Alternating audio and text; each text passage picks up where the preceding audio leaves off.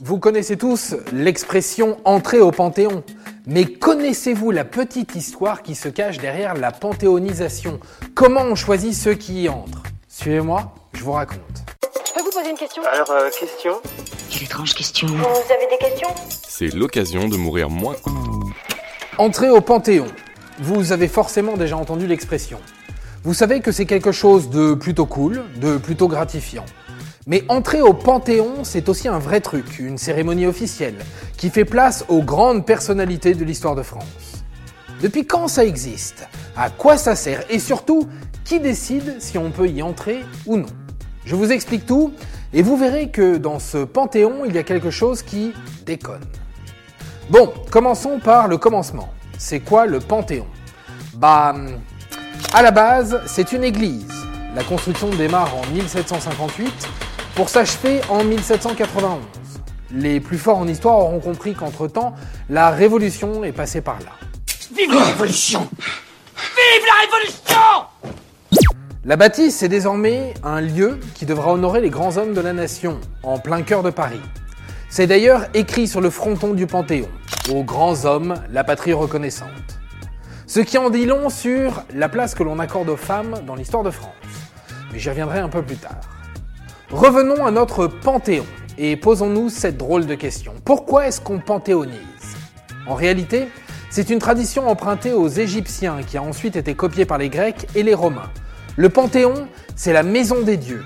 Et pour ces civilisations-là, rien ne les surpasse. Du coup, entrer au Panthéon, c'est ce qu'il se fait de mieux. Mais souvenez-vous, on est en pleine période révolutionnaire. Du coup, hors de question de sacraliser ou d'avoir une autre cérémonie religieuse de renom. La panthéonisation, c'est une façon de contrer la canonisation. C'est une distinction laïque et morale pour mettre à l'honneur ceux qui ont fait honneur aux valeurs de la France. Ainsi, les premiers hommes à entrer au Panthéon se nomment Voltaire ou Rousseau par exemple. Maintenant qu'on sait à quoi sert le Panthéon, l'autre question qui vous brûle les lèvres est qui est-ce qui décide de qui rentre ou pas Eh ben, c'est une bonne question, Emilien. Eh bien, ça a varié au cours du temps. Au départ, c'était l'Assemblée constituante, l'ancêtre de l'Assemblée nationale. Puis Napoléon Ier tout seul, puis les députés à nouveau, et depuis la Ve République, donc 1958, c'est le président tout seul qui choisit. Comment on fait pour postuler? Eh bien, sachez qu'il n'y a pas de formulaire à remplir. C'est au bon vouloir du chef d'État. Seul hic, si la famille refuse, ce qui a été le cas quand on a voulu panthéoniser Albert Camus en 2009 par exemple. Il y en a même qui en sont sortis, car on a appris après coup que c'était pas vraiment des gars sûrs.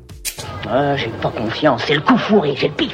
Il n'y a aucune règle, aucun texte de loi qui régit le Panthéon.